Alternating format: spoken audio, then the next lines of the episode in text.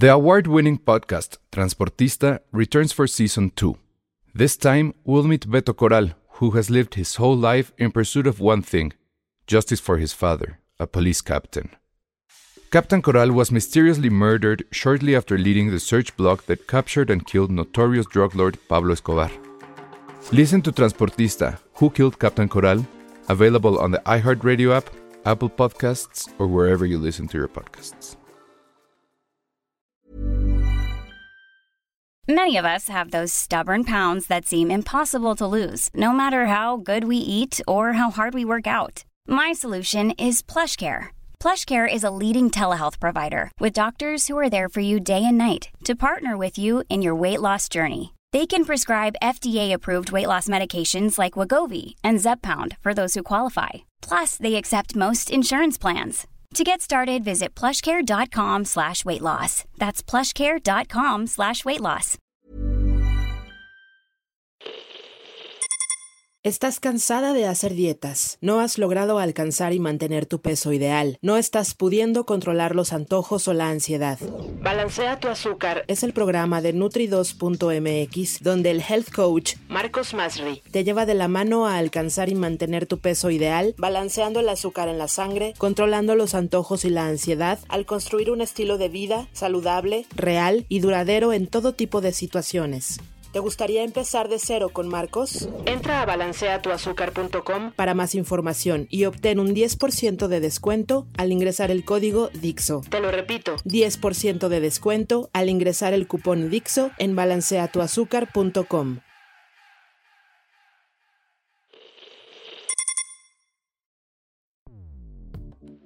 Escuchas. Escuchas. Escuchas un podcast de Dixo. Escuchas Filmsteria, con Penny Oliva, Alejandro Alemán y Josué Corro. Hoy nos acompaña Ale Castro.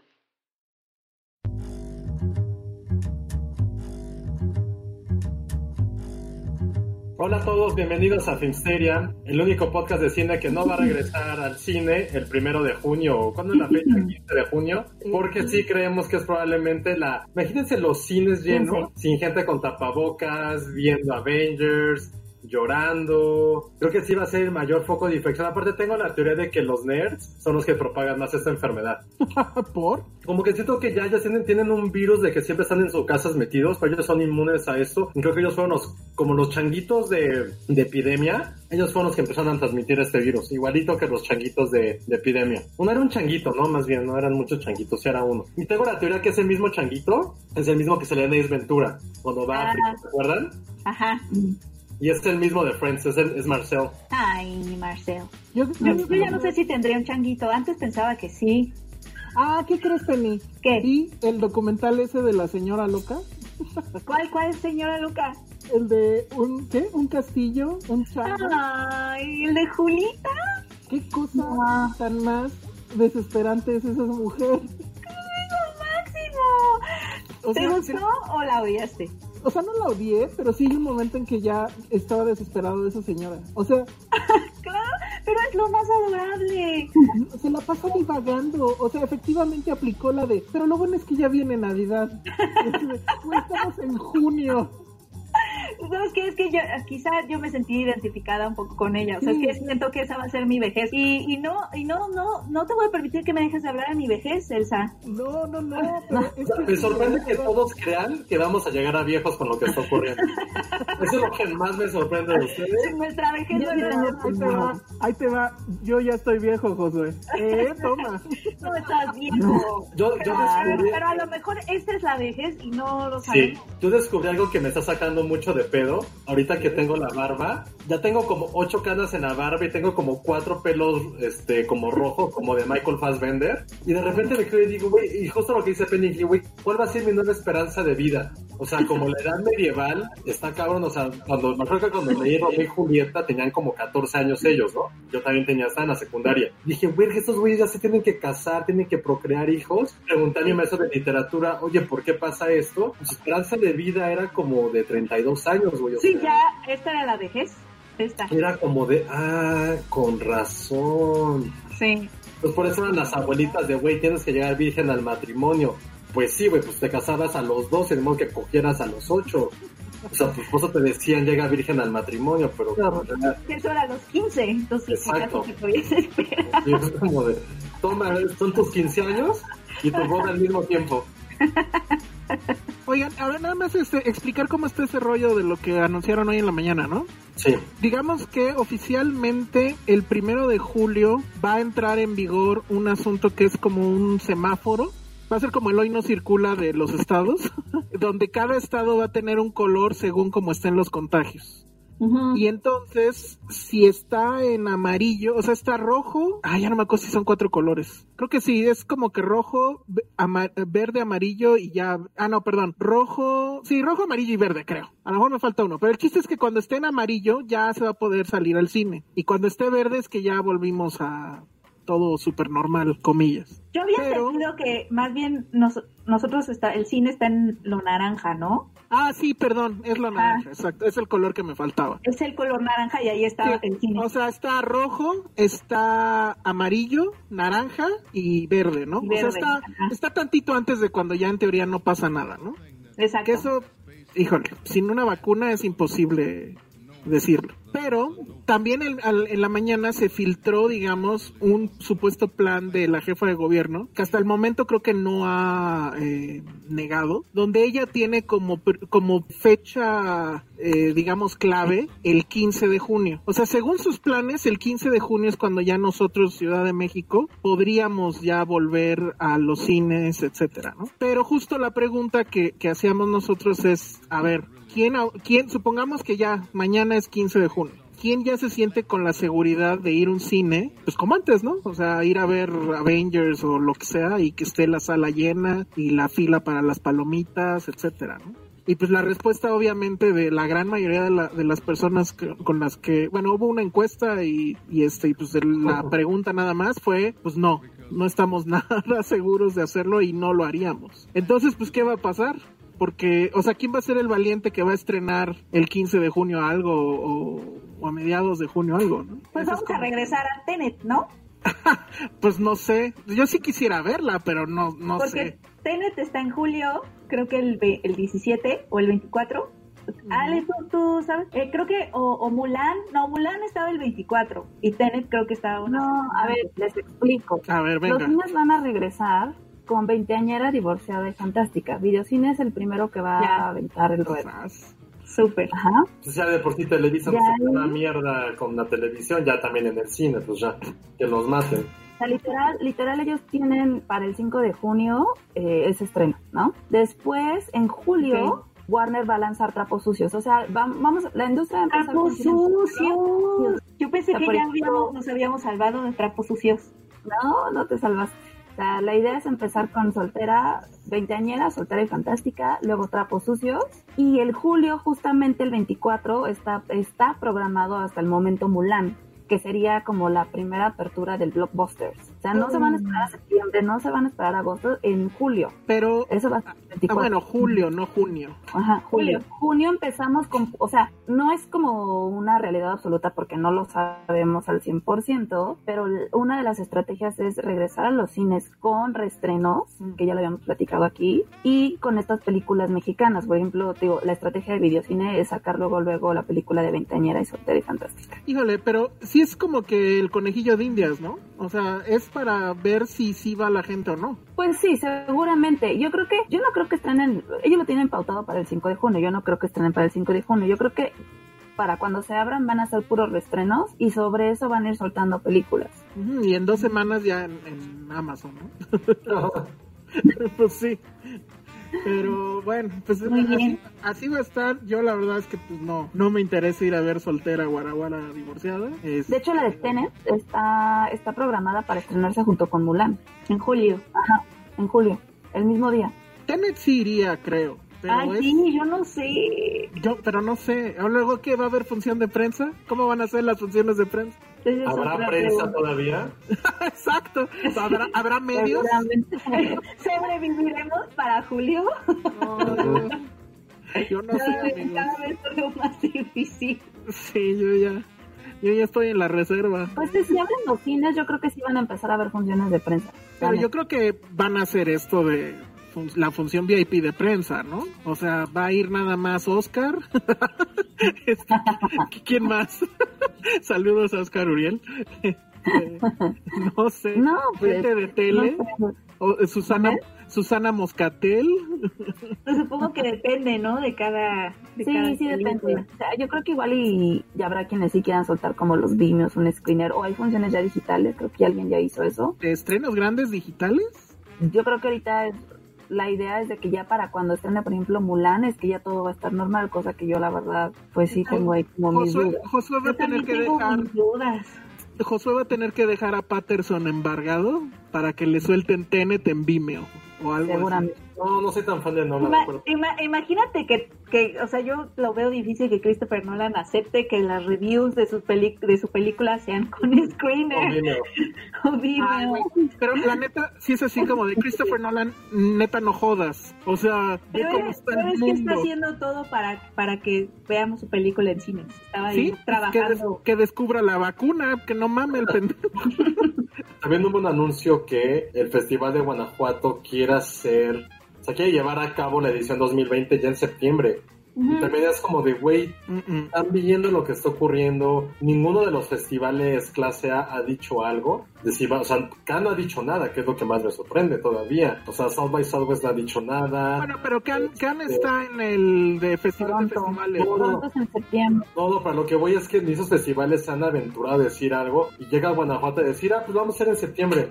Así de, güey, quitadísimos de la pena, sin vacunas. Es un festival que congrega gente joven, que son en salas. Y no, o sea, y se me hace mucha irresponsabilidad en este momento decir eso. Un poco lo que pasó igual con los cines. O sea, ¿verdad? más allá de quién se va a aventurar a querer ir a una sala de cines, es esto que les que platicaba hace rato. ¿Estamos listos para hacer esto? Es decir, uno, no hay vacuna. Dos, va a haber mutaciones de esto. No, ay, ¿Por qué te están diciendo que ya en menos de un mes van- vamos a poder regresar al cine? Cuando es uno de los lugares donde hay mayor contacto físico, o sea, no, no me refiero que va a ser tampoco como un bar o un concierto en el que estás casi, casi codo a codo con alguien, pero es muy cercano. Es un lugar donde se manejan alimentos, donde tiene que haber una limpieza rigurosa de todo esto. Los cines, Cinépolis, Cinemex y todos se van, ya tienen esta parte contemplada de limpieza. Ahorita justo Nora nos puso en los comentarios de nuestro podcast en vivo que vio un video de un chico de Cinépolis que está que dijo que están desmantelando las salas, lo cual se me hace lo más lógico porque evidentemente ya no puedes estar junto a junto a una persona, por más de que sea tu esposa, tu pareja, hijo, padre, lo que sea, no uno se, todo, no se, no se puede arriesgar, arriesgar en eso. Y otra cosa que preguntaba en un tweet que lancé hace rato fue de, ok, si va a entrar la mitad de la gente a las salas, que es lo ideal o lo que tendría que ser, se va a cobrar el doble para poder llegar a esos, a esos revenues. No se sabe todavía, o sea, fue muy lindo decir así en un mes, pero no hemos visto la parte legal ni toda la parte de sanitaria para decir que esto va a poder pasar. O sea, por algo en otros países sí que, o sea, hace rato estaba hablando con alguien que me dijo, pues sí, en Brasil ya vieron, pues sí, pero Brasil es de los peores países en cuanto a contingencia que hubo durante esta pandemia. Entonces no creo que sea como el mejorito. Yo algo mucho No, más ver, cercano ver, que... el caso de Brasil, por ejemplo, fue un cine en una comunidad ni siquiera, o sea, en un- una comunidad chiquitititita, que literal tiene como cuatro salas, independiente, fue quien abrió su cine y creo que tuvo un fin de semana 100 personas, 95, 100 personas. Ahorita en O sea, Estados Unidos, perdón, les en Estados Unidos ya están diciendo, güey, no hay fecha de para abrir los cines. Si quiere que haya películas, vamos a regresar a los autocinemas. O sea, ya varias ciudades están diciendo, güey, ¿cómo hacemos para tener esos grandes espacios baldíos para poder adaptarnos para cines? Porque no va a haber forma que puedan regresar. Y aquí ya están diciendo que en un mes es como, güey, ¿qué caca tienes en la cabeza? Porque aparte dijeras tú, ok, en un mes, y sabemos que la gente no va a hacer eso. No, no. Sabieron el 10 de mayo cómo había filas para comprar cosas. Entonces la gente les vamos a decir, abren los cines y se van a llenar. Es una responsabilidad gigantesca, gigantesca. O sea, yo yo creo que siempre va a haber estas empresas que van a estar empujando, obviamente, ya la reapertura. Y hay mucha también, hay muchas personas que también están como muy ansiosas de volver a, ya saben, la nueva normalidad. Entonces, como que siempre, sí siento que va a estar, siempre vamos a estar sintiendo estos meses este empuje de, pues obviamente, al- algunas empresas. O sea, Disneyland Shanghai ya abrió, eh, va a abrir, va, abrió creo que el 11 de, de mayo, este lunes, y se agotaron las, las entradas en nada, en unos minutos. O sea, como que la gente sí está ansiosa como por, no, sé, como por esta ilusión, que me parece que sí puede ser una ilusión de normalidad y, creo que eso es lo peligroso, que siempre va a haber estas empresas que sí van a estar empujando todo el tiempo por una reapertura porque pues quieren ya no tener pérdidas o quieren reactivar sus cines o sus películas porque obviamente cada retraso les cuesta millones de dólares. Pues siempre va a haber como estas, estos empujoncitos hacia allá, ¿no? El más bien la, la pregunta es quién los va a detener o qué los va a detener. Pues los contagios, supongo. Es que va a venir la segunda ola, eso es a fuerzas, ¿no? ¿Y saben qué es lo más preocupante? Que, por ejemplo, en lo que lanzó gobierno hoy decía que este tipo de establecimientos son de fase 2 o de categoría 2, ¿no? De categoría 2. Y está, es impresionante que, por ejemplo, digan restaurantes y tiendas departamentales sí pueden abrir por una tercera parte de su capacidad. Porque los cines, de los cines no dijeron absolutamente nada de eso. Cuando la cercanía es mucho más compleja que eso. Pues es que, o sea, yo lo que me imagino es que va a pasar o que tendría que pasar a fuerzas es cubrebocas a fuerzas. Pero, ¿cómo le van a hacer para comer? pero bueno, si a, lo mejor si vas con tu pareja, pues sí te puedes sentar al lado de ella, pero más de dos personas juntas, no. Y tiene que ser que a tu derecha, a tu izquierda y al frente y atrás no haya nadie. Estamos hablando de cuatro lugares, o sea, dos lugares por cada uno utilizado. Luego entonces, pues el costo ahí pues va a subir y luego cada función la tendrían que bañar en esta cosa que echan o no sé, este para desanitizarla porque pues, desinfectante.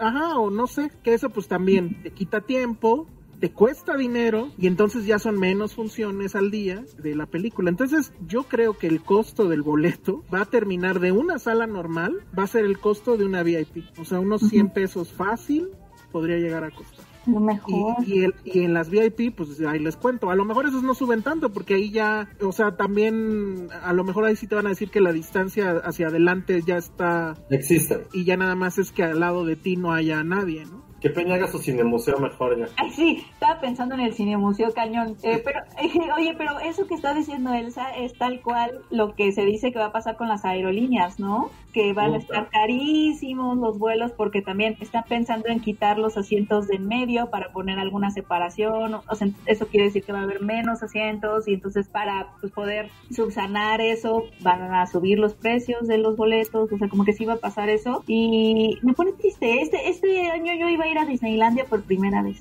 ¿En serio? No, Penny. Ya me veía yo ahí con mis orejas de ratón y la, la, la, la, ¿Con tus sobrinos? No, no iba a ir con mis sobrinos, iba a ir con, con, con alguien no sé, ¿con quién? ¿Con quién? No, es que no es nada romántico. Lo que pasa es que toda, hay, un problema. No es romántico, es sexual. No, hay, hay, hay un asunto de. Es, es puro sexo, ¿verdad, Penny? Dilo, es puro sexo lo tuyo, Penny. Es con unas amigas, pero ya no sé si, se va a hacer porque hay problemas. No, de verdad, ojalá, o sea, ojalá fuera romántico, pero era en plan. O sea, como despedida de soltera. Sí, era como así, pero ya sabes que luego juntar voluntades es, es complicado. Pero además, el, el coronavirus vino y bye. Yo iba a la final de la Champions, me tendría que estar yendo ahorita a Turquía. No, y también te ibas a ir acá, ¿no, Penny? Sí, bueno, estaba viendo, estaba contando mis dineritos, bascándole en enero para ver si me iba a dar chance. Yo creo que no me iba a dar chance, o sea, pensar que, o sea, porque he visto mucha gente en Twitter que está así de, yo estaría informado en el palé, y yo así de, mm, yo no estoy tan segura, pero quizá estaría aquí. No. porque también quizá no me hubiera alcanzado, pero, pero sí. Bueno, pues top 5 de planes que se jodieron por el coronavirus. Disneylandia y, ah, yo sé. Eh, eh, todos queríamos salir. Disneylandia y mis amigas y todo más. Yo quería pagar la renta y pues ya no se puede. Se canceló ese plan. Todos estamos igual. Sí. No, pues no sé qué vaya a pasar, amigos. La verdad no sé, es que no sé. Yo creo que yo creo que justo los conejillos de India son los que van a generar. O sea, si estas pe- primeras películas que estrenen fracasan en taquilla, pues yo creo que ya va a estar más que sentenciado el asunto. Pero sí creo también que todo cine va a tener que, de mínimo, tener esas medidas que pensamos, ¿no? El Vive Latino ni, No, sí, ni sí Dios. se van a, sí se están planteando, van a tener muchísimas medidas, o sea, lo, lo hemos estado platicando. ¿Mande? Es que Ericito pone, pero ¿qué tal el Vive Latino que ni Dios lo detuvo? Oye, hablando de este no, tema, no se van a detener. Omar Robles dice, yo quería seguir viendo Netflix. Creo que no hemos hablado también de eso, de lo que ocurrió con toda la parte de Ah, streaming. Platícales, Ale, ¿qué pasó ahí? ¿Qué parte? ¿De qué, de qué hablan? ¿De qué, ajá, de qué hablan? ¿De cuál de todas las pasa? No. Oh, ya ves, no, chiste estás- local. no estás- no, no es chiste local. Lo que pasa es que justo entre, po- ahora sí que entre podcast, esta semana la otra gran noticia fue que gracias al estupendo gobierno, Netflix ahora va a salir más caro. Ah, ya. Sí, es cierto. El- Ah, digital. ya, ya, ya, ya, ya. El plan básico creo que subió, solamente subió 10 pesos, pero los otros planes, el segundo y el tercero, sí subieron lo del IVA, el 16%. Sí. O sea, sí, eh, el IVA, ¿no? Que, que lo tenemos que pagar los usuarios por ley, porque es un impuesto al consumo. Pero también Netflix en dos años ha subido tres veces su precio. O sea, podríamos estar pagando sobre los 99 pesos. Pero no. Claro. O sea, aparte, por ejemplo, Amazon al, gobierno nada más como de pagar 140 pesos. En unos casos hasta 200 pesos también se me hace como raro, ¿no? Sí, bueno, pero pues el chiste es que ya, o sea...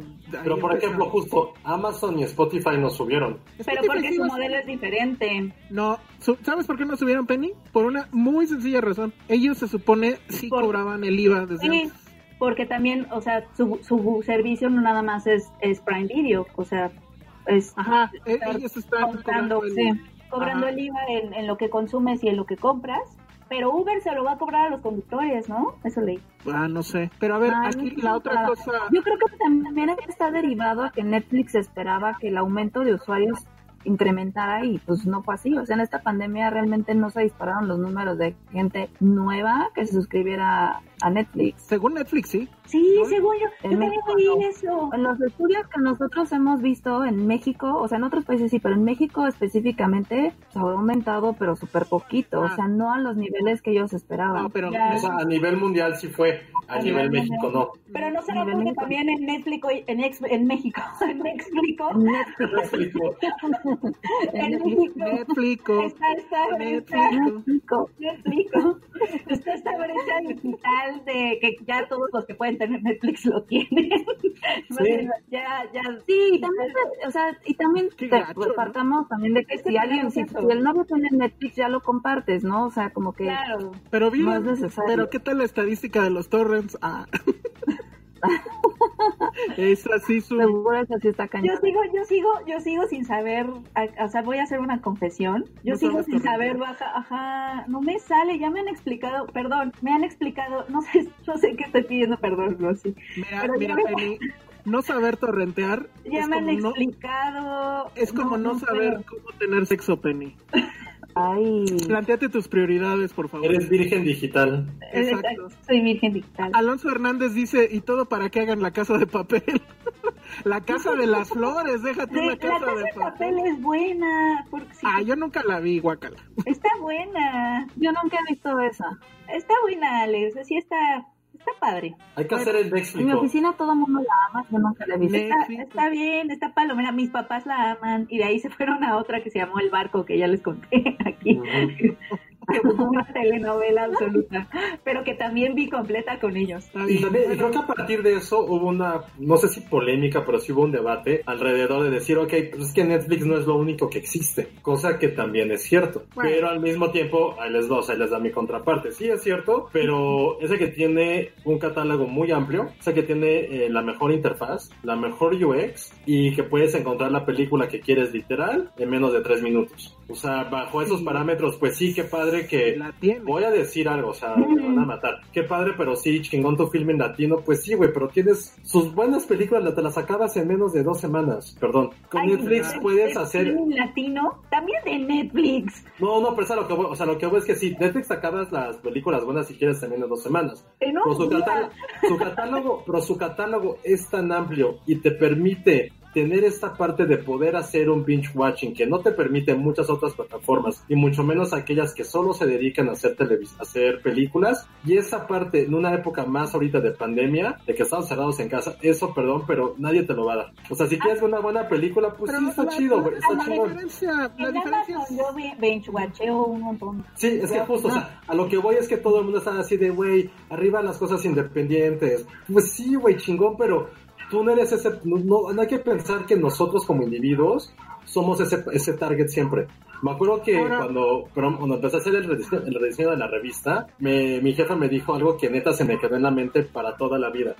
Que me dijo, güey, en el momento en que nosotros llegamos a las oficinas o, lo que sea, nos ponemos ese título de, ah, soy el reportero estrella, o soy el becario estrella, o soy el editor estrella y la chingada, ¿no? Y que, vale, cuando nosotros nos ponemos así en una computadora y ponemos a tuitear, somos como, somos el crítico de cine estrella. No, güey, que tú seas eso no implica que el 99.9 de la gente sea lo que tú crees que eres. Entonces hay que pensar más allá de nuestro público y saber y poner nosotros en el papel de usuario. Y creo que eso Netflix, eso lo tiene Netflix ganadísimo en todos los aspectos. Entonces, sí creo que no haya una mejor interfaz. Es con Netflix. Sí tiene mucha mierda, evidentemente. Pero lo mejor que tiene y que nadie le puede robar a Netflix es que puedes encontrar algo que no sea mierda más rápido que en cualquier otra plataforma. Y creo que eso es realmente lo que estamos pagando y lo que se le paga de Netflix ah, es esa parte de usabilidad. Hablando de eso, Armando Ruiz dice, esas películas con Adam Sandler no se van a pagar. Exacto.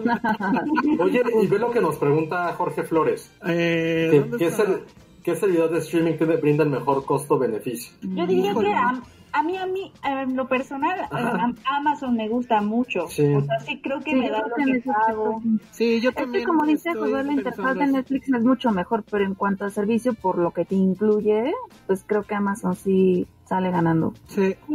yo, yo ya convencí a mi mamá de que usara Amazon, ya lo está viendo. Ay, y aquí ella me está pagando. Deberían. Gente de Amazon, páguenos. Pero bueno, este, yo creo que la diferencia en realidad son los originals. Porque pues ahí sí no hay de otra. Si no son ellos, pues no es nadie. Entonces, de los originals igual, el ¿qué te late? El 80% es basura, pero hay igual un 20% y ahí incluyo pues este Roma y Irishman y este, ¿cómo se llama? La de los maridos que se pelean, este, que pues solamente las puedes ver ahí. O sea, yo creo que ese es el punto de, Netflix. Y además que ya se volvió una marca como el Purex o el Pri. El Kleenex. Ajá, el Kleenex.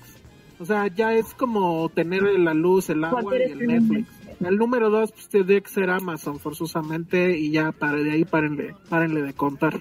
Pero bueno, no sé si quieren, ya que empecemos a hablar de lo que vimos en la semana, habíamos prometido ver una cosa que se llama Midnight Gospel y que creo que sí vimos todos, ¿no? Yo no la vi. ¿Tú no la viste, Penny? No. Pues ahí Josué te diría, de lo que te salvaste. Sí. ¿Está, mala? Yo terminé de ver Eso es lo que vi. Es que saben que, a ver, uno, eh, lo voy a hablar de la parte más objetiva que puedo, porque siento que no es un contenido que a mí me importe, me interese y que vaya con mi forma de pensar la vida, ¿no? Porque sí tiene que, o sea, es una, una serie innovadora, es algo que va a romper muchos esquemas a un nivel narrativo. Eh, rápidamente, ¿de qué trata? El creador de Adventure Time tiene un podcast en el cual entrevista a gente bastante clavada en temas metafísicos, en temas esotéricos, en temas de budismo, de religión, y son pláticas densísimas de una hora. Ese podcast lo llevó a una animación en la cual todo converge en quién soy yo, una parte filosófica de cómo encontrarse, cómo crecer, qué pasa más allá de este mundo, en un mundo digital también. Entonces es, un, es algo, una forma, de una forma de storytelling que creo que nunca habíamos visto esto. Es algo completamente original, algo que sí está marcando, ¿mande? No es cierto. No, no, pero me refiero a una parte animada y con estos temas. No de que... ¿Sabes por qué? ¿No te recordó a Richard Linklater? No, pero es que pero en Waking Life y Scanner Darkly no es no se basaba en un podcast, es a lo que me refiero. y era más bien como pláticas entre dos personas, pero aquí sí es prácticamente alguien entrevistando a otra persona, hablando de temas completamente densos con mucha filosofía oriental, pero que insisto, a mí Josué que no creen esas cosas, que me molesta cuando me preguntan qué signo zodiacal soy y hago cara cada vez que alguien dice es que no eres compatible porque eres Géminis con ascendente. Es como de, güey, chinga tu madre, eso no existe para mí. Alguien que, alguien que no cree en la meditación como yo, alguien que no cree en otras religiones, no porque me digo que están malas, que no, no me, son temas que a mí en mi, en mi, vida personal nunca me interesarían. Si alguien me presentara, oye, escucha este podcast que es increíble, lo escucharía 10 minutos y diría, güey, no me interesa saber si un güey que estuvo en la cárcel de repente reformó su vida por literal por la magia. Eso no se lo estoy mintiendo, de eso va un capítulo. que hablen acerca de los psicotrópicos tampoco me interesa. Ese soy yo. Eh, mi punto de vista no es tanto de la temática. Lo que sí me gustó mucho fue cómo se atrevió Netflix a poder hacer este tipo de serie. Y es una serie que creo que es muy generacional, que la gente le está gustando mucho porque uno, creo que estrenarla durante esta época en la cual creo que hay muchas diserciones filosóficas sobre nuestro lugar como humanos en la Tierra, nuestro lugar en el universo nosotros como individuos en cuál va a ser nuestro destino a partir de ahora, es algo que es fundamental para una generación completamente. Creo que toda esta, no sé si decirlo moda y juzguenme si lo digo y díganme boomer como la vez pasada porque es lo que, que hueve estos temas, pero digo, convivo con mucha gente menor de 30 años en la oficina y todos están, mm. bueno, la mayoría están fascinados con esto porque son temas que a ellos les gustan. Evidentemente les gusta meditación, yoga. Todo es, como de, es como de New Age. Ay, yo, yo, yo ya entré a la yoga. Entonces está bien, digo, o sea, yo insisto, yo no comparto ese tipo de narrativas, pero insisto, es algo que te vuela la cabeza, o sea, de repente es, quieres ponerle atención a lo que, a esa parte de filosofía que está ocurriendo, quieres ponerle atención a la animación, cuando se juntan las cosas en tu cabeza te explota porque es como, ¿qué está pasando? ¿Qué está pasando? Insisto, yo no aguanté tres capítulos, al segundo me la pasé en mi celular. Cuando están hablando de cosas así de muerte y cuál es nuestra trascendencia y cómo llegamos casi casi a un nirvana haciendo cierto tipo de acciones, fue como, adiós. O sea, yo me fui, pero insisto, no soy el mejor juez para esto. O quizás sí, si alguien no comparte mi forma de pensar, probablemente le va a gustar mucho la serie. Insisto, hay que verla, hay que verla para juzgarla y sobre todo para encontrar este camino narrativo que está ocurriendo. Como un podcast de solamente dos personas, en la cual el 90% es puro diálogo, se logró transformar en una serie animada que literal está convirtiéndose en un fenómeno que en 2020 va a ser probablemente de las mejores cosas que, insisto, hayan pasado en esa parte de streaming. Yo no soy el mejor juez, se los dejo. Mira, allá hay mucha gente que ya está platicando de esto. Moreno dice que, ah, que sí le gustó. Pero a ver, antes de darle la palabra a Ale, que quería decir algo al respecto, yo sí tengo una pregunta que hacerles. ¿Qué signos zodiacal son? no, yo soy Géminis con ascendente en cáncer y mi luna en león. En Leo. ¿Eso es en serio? ¿En serio? Sí, sí, sí. Todo eso es real. Ay, Yo, es que todo, el mundo en la oficina les encanta, te lo juro que les encanta el tarot, les encanta todo esto. Tienen como cuarzos y cosas así. Entonces, o sea, conozco de estas cosas por ellos, pues, pero a mí no es. Yo de chiquita sí tenía libros de, de, ¿Cómo se llama? ¿Katy Bracho? No.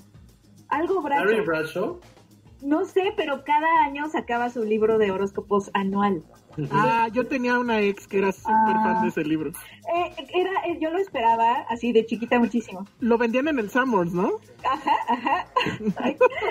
Ay, yo compraba revista Tu edición, en enero ah, edición horóscopos y era mi Claro, vale, pero claro, claro, era la Biblia eso, total. Sí, estoy contigo.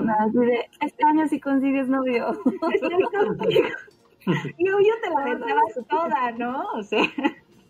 Bueno, pero a ver, ¿qué ibas a decir de, la, serie, Le? Buscabas el horóscopo del niño que te gustaba y así como de, sí, él va a conseguir una aventura. Y ver si eran compatibles, ver si, si éramos compatibles y su signo y nuestro Sí, yo soy mm. Pisces, supuestamente. Ah, ¿Tú, Ale? Soy escorpión. Ah, muy bien. Yo soy Virgo, si a alguien le interesa. A ver, ¿qué vas a decir? Por lo que yo sé, no importa. Escorpión es el mejor signo. El que importa realmente es el que eres el ascendente. Ese es el que realmente te rige. Ay, yo no sé qué. Ay, sí, yo no sé qué soy. Y en el chino soy dragón. Ay, el chino yo a mí me tocó. Yo también soy dragón. Era como. Era como perro. No, era como rata. Era algo que no estaba padre mientras todos eran tigres. ¿Eres del mismo año que Josué? Ajá, que, ah, sí, somos del mismo año. ¿Qué, qué, qué es? No me acuerdo. ¿no? Cerdo, cerdo rata, una de esos dos. Ajá, son 85. Era, era el peor de todos. Son Pomeranian. Ah. Ay, sí me gustaría. Ay. Según estos son un güey. Mm, muy bien. ¿Somos, quién? Un güey. Un buey. Ah, ah, el buey. Éramos el buey. Sí, ya me acordé que me decepcioné cuando lo, descubrí. me decepcioné. bueno, pero ¿qué ibas a decir de la serie, Ale? Ay, no, pues justamente que creo que el, el chiste de la serie es, digo, va a sonar a lo mejor muy cansado y de hueva, pero creo que igual y si quieren como entenderle bien, eh, si es de ver el capo, al menos dos veces esto, porque o una, o le pones atención a los diálogos que a mí la verdad, o sea, ya poniéndole atención, quitando totalmente la animación y escuchando únicamente el audio, digo, bueno, puede que tenga ahí algo interesante. Repito, tampoco es mi tipo de, de, historia ni, ni, el, ni de contenido. Este, por ejemplo, el único capítulo que me, medio me gustó fue el 5, me adelanté a ese, que me lo recomendaron mucho. Y sí, este, y después ver la, la otra parte de animación que es súper metafórica, que igual ya, ya entendiendo lo que, todo el, todo el diálogo que te dan y ver la animación, bueno, ya te hace un sentido, pero sí creo que tiene, o sea, digo, a lo mejor, no sé, en mi caso, que yo soy muy torpe, sí tendría que verlo por separado, porque neta, eh, juntos sí te vuela la cabeza, sí te, literal terminas con dolor de cabeza, así de, güey, ¿qué estoy viendo? O sea, es cansadísimo, pero el capítulo 5, digo, de los que vi, el capítulo 5 fue el que más me gustó. Sí, y digo, hay, hay muy, muy, buenas analogías, evidentemente. Tienen esta parte de, por ejemplo, Clancy, que es este güey que viaja por varios multiversos, se mete una especie como de vagina en el cual viaja a otras dimensiones. Sí, obviamente se entiende ese tipo de analogías. ¿Qué es todo eso? No puedo creer. Sí, o sea, eso sí, esa parte sí la entiendo. Esta parte, toda esta filosofía existencialista de nuestro lugar y nuestro fin en este universo, basándonos en diferentes recursos, digo, como es la mortalidad, la química, toda la parte de, de, de la reencarnación, de las drogas, está, está muy bien. Pero insisto, esto creo que es más bien, es más bien de Sí, es más bien como de gustos, de qué te gusta. Hay películas o series que no van para todos. Digo, esta creo que sí ha sido un hit porque es muy generacional. Ahorita alguien nos comentó algo de Bojack. Creo que Bojack es muy cínica en ese sentido. Es muy pesimista. Y aquí sí esto es de, esto es como puedes lograr lo que quieres en la vida prácticamente, siendo una forma muy burda, trabajando estos, estos aspectos. ¿Sabes? Como, me acuerdo una vez fui como con una psicóloga que me empezó a hablar de esas cosas y fue como, no, no, señora, yo nada más quiero que me escuchen, que me digan, lee esto, escribe esto y tal, tal. No que me estén filosofando de casi casi quién era yo en mi vida anterior, eh, anterior. O sea, no, no soy para ese tipo de, de narrativas. Insisto, ha sido un éxito. Entiendo por qué el éxito y lo merece en un, en un plano COVID mayo 2020. Y creo que aquí lo mejor es intenten verla. Creo que eso es lo mejor, o sea, para poder juzgar este tipo de serie y para saber si es algo que les llama a ustedes y que en este momento particular les mueve, mueve algo dentro de su cabeza, dentro de su corazón, en su mente, de su futuro, de su destino, está increíble porque muy pocas series logran eso. También he escuchado a mucha gente que no soportó la serie y que algo que logre tener esas partes tan duales de casi blanco o negro es porque sí tiene, toca fibras muy sensibles de una forma que, insisto, no se había visto en esa forma. Sí tiene razón un poco Elsa, en algunos momentos también dijo, verga, eso es como Scanner Darkly un poco. El problema de ahí es que no estaban buscando esta parte tan teórica, era simplemente una plática entre dos personajes, que eso es a mí lo que me gusta de esas películas de Linklater, que siempre hay esta parte dialéctica, y aquí realmente nunca encontré esa parte de diálogos, eran más bien como pequeños soliloquios que hablaban sobre un tema porque era una persona un experto en ese tema y hablaban, son prácticamente como soliloquios de, es que cuáles los beneficios pros y contras de las drogas, digo, de los que vi, eh, cómo se logra la felicidad y cómo la magia te puede rescatar de una situación completamente dolorosa. ¿La sí, magia? hablan de duelo. Sí, magia literal. ¿Sí? Sí. La magia. Sí, está, está como muy New Age. La animación es muy sencilla, es casi casi diría que es como un flash, si alguien se acuerda de que era flash, pero con colores muy psicodélicos. A mí sí me recordó mucho Scanner Darkly y, y la otra de, Ring, de Linklater. El problema es que justo lo que creo que todos coincidimos, yo no sé si es la edad o qué, o le pongo atención a lo que están diciendo o le pongo atención a la animación. No, no se pueden las dos cosas. Y, y si luego están leyendo subtítulos, peor. O sea, o leo o entiendo, o, o sea, no, no, no.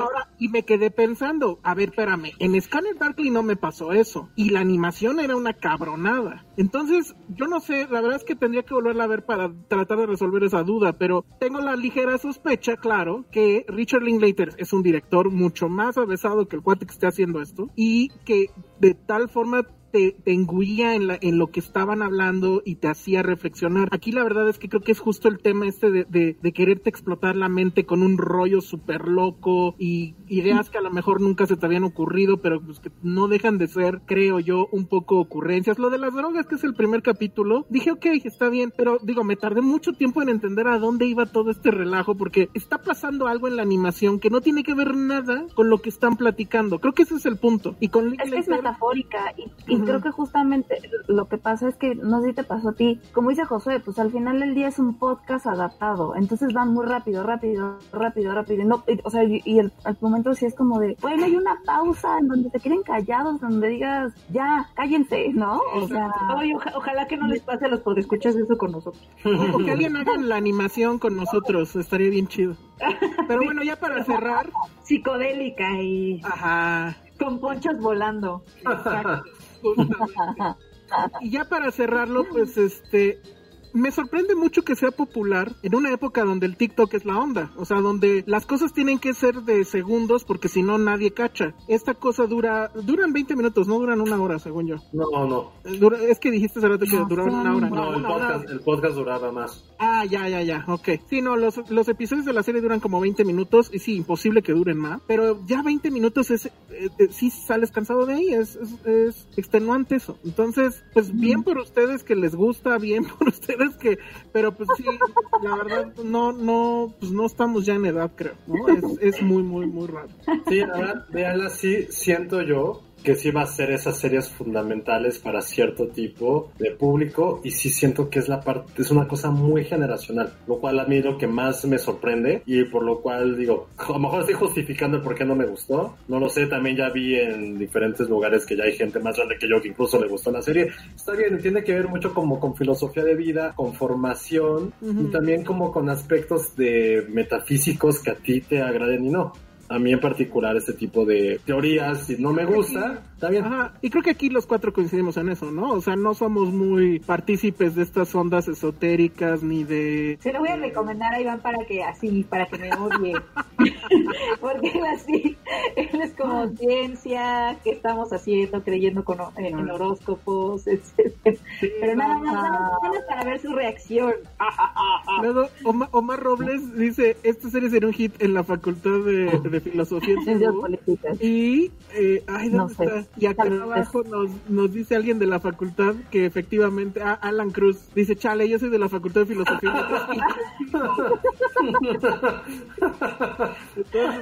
en las dos facultades sería un éxito, lo sé. Ahora, yo, yo historia.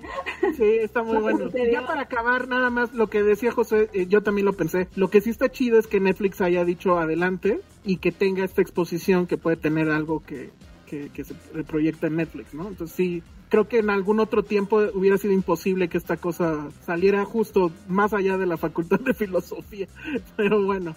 Sí, pero, pero en serio si pueden, sí véanla, porfa porque sí es muy importante también como conocer su opinión de esto. Insisto, creo que no hay un blanco y negro, hay un blanco y un negro, no he encontrado como cosas por ahí grises y echen, no pierden mucho. Al contrario, creo que si les, si esto es algo que ustedes creen y que en serio, creo que sí les puede cambiar su forma de ver muchas cosas de la vida, adelante, háganlo y creo que van a ser bien, bien felices. Tania Hernández nos dice, esto no aporta nada a la conversación, pero hoy los estoy viendo acompañada de mi mamá y mi abuelita.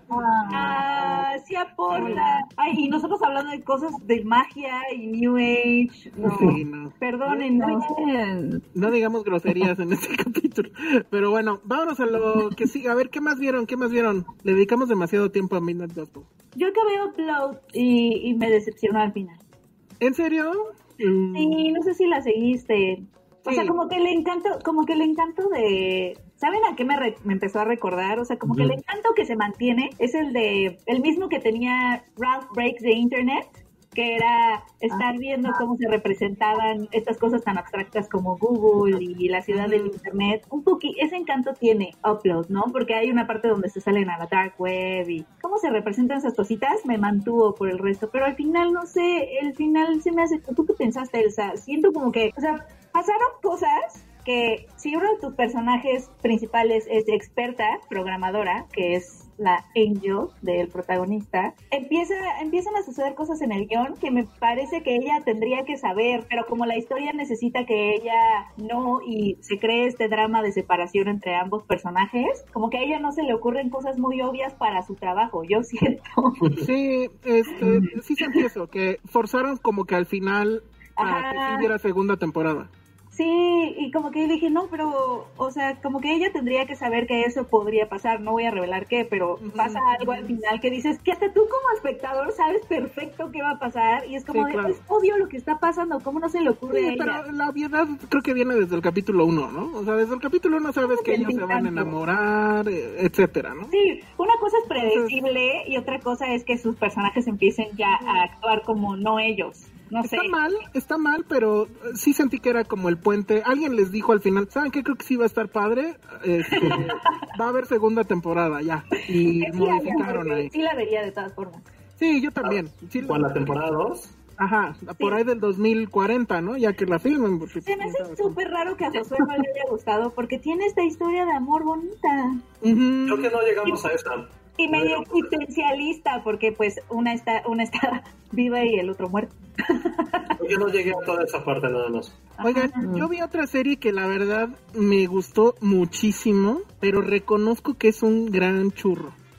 Es una serie belga, no que esté muy buena, sino que es de Bélgica. Se llama Midnight, no, se llama eh, Into the Night, es que también es Night. Into the Night.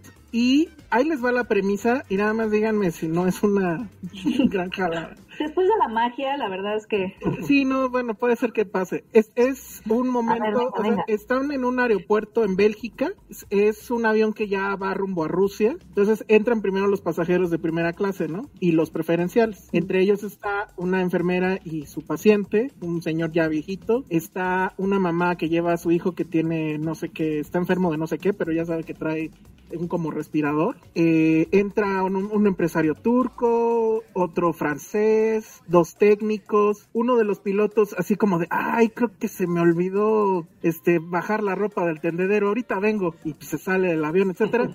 Y entonces de repente llega un soldado que según esto es de la OTAN y está buscando así el primer avión que se encuentra, no pide boleto y entonces eh, ya lo consigue para Nueva York, dice ok. Y entonces luego ve en la tele que, como no me acuerdo en qué película de Shamalayan, la gente empieza a caer muerta. Pero así, sin mayor explicación, la gente empieza a caer muerta.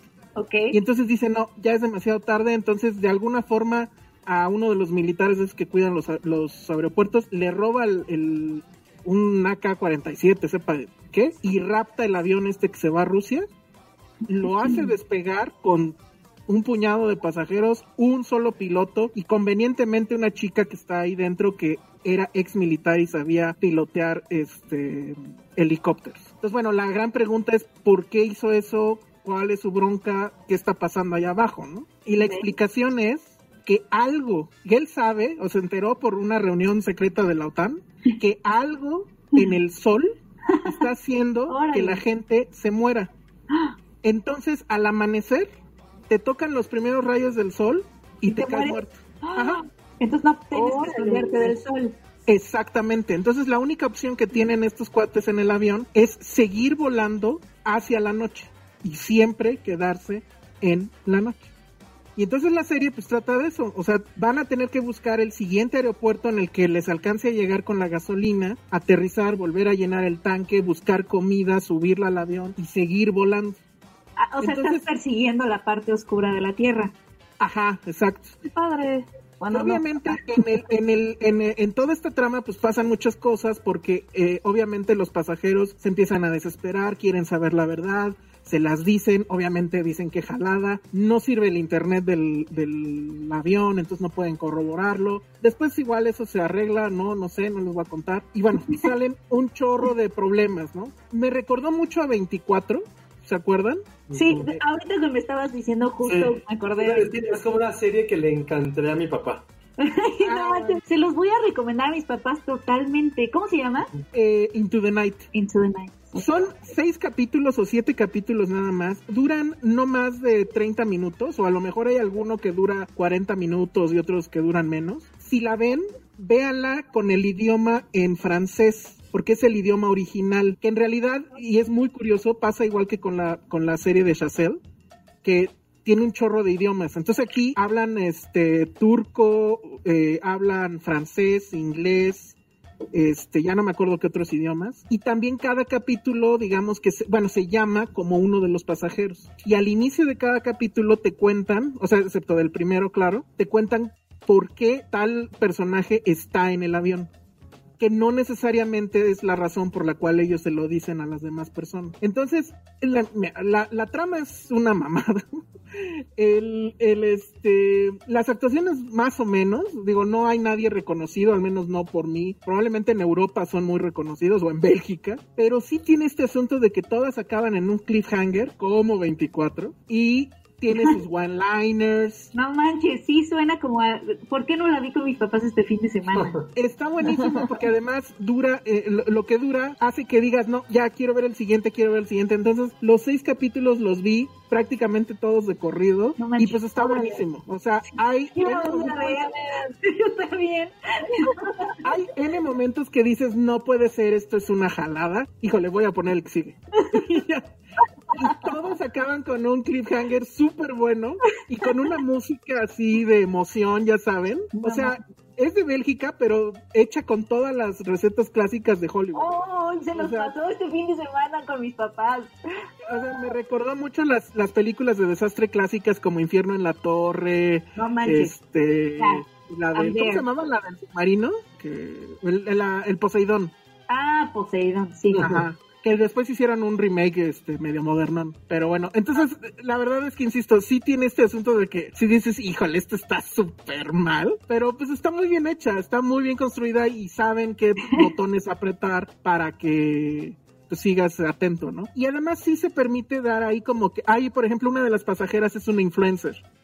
Entonces, obviamente se burlan de los influencers. Hay un momento que los pasajeros le hacen un juicio a uno de los pasajeros porque descubren que supuestamente era un asesino. Entonces estaban decidiendo si lo dejaban abajo en la siguiente parada o, qué. Entonces sí, sí me sonó mucho a esta onda de, de la época actual de que todos somos muy puritanos y etcétera. Es así como, güey, ¿por qué estás perdiendo tiempo en eso? Si ya estás en un avión que se lo puede, o sea, se puede ir a la mierda en cualquier momento, ¿no? ¿por qué no mejor usas tu tiempo en sobrevivir? Yo tengo a ver, ¿dónde la puede ver la gente? Está en Netflix. Está en Netflix. Into the Night. Insisto, viene el default cuando la ponen, el idioma es inglés, pero es doblaje de inglés. No la vean así. Pónganle francés, que incluso en francés sí vienen 5 a 1 para los que tengan sistema 5 a 1.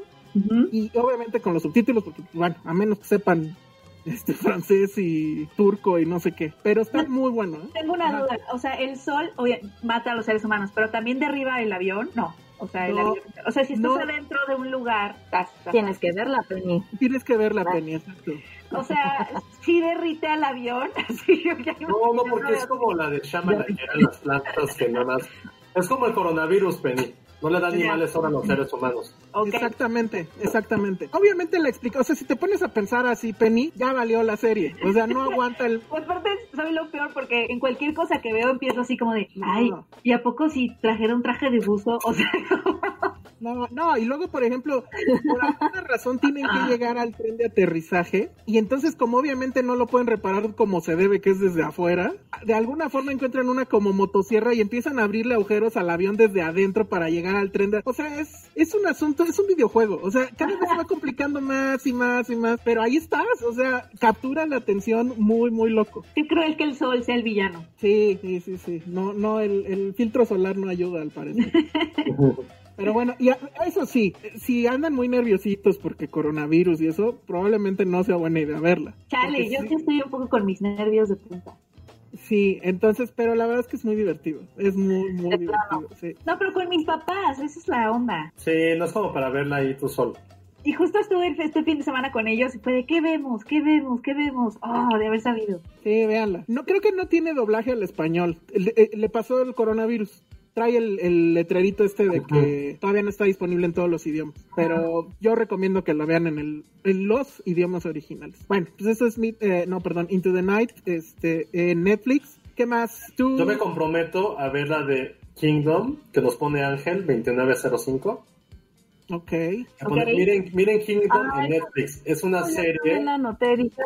una mezcla de Walking Dead y Game of Thrones, una Corea muy antigua, muy interesante. Se me antoja muchísimo, muchísimo. Sí, es Cabrón, yo también la noté. Eh, tengo entendido que es la primera eh, serie que produce Netflix en Corea y que sí es allá por lo pronto sí fue todo un éxito porque sí había como que mucha exactitud histórica por así decirlo o sea sí hicieron la tarea este yo también igual le doy le doy sí. Esa sí, sí la quiero ver mucho ahora sí eso sí sí yo me comprometo a ver una que acabo de ver en los comentarios que me pusieron que sí la quiero ver y de hecho ya la conseguí la de The Assistant que estuvo en la Berlinale. Pero esa es película, ¿no? Es película, sí. Ya están, ya saben dónde.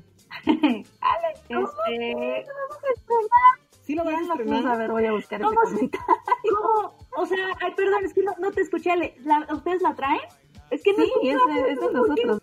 Ay, entonces ustedes la traen. Ay, qué emoción. No, entonces nos esperamos. sí, es Yo mía. pensé que no iba a llegar.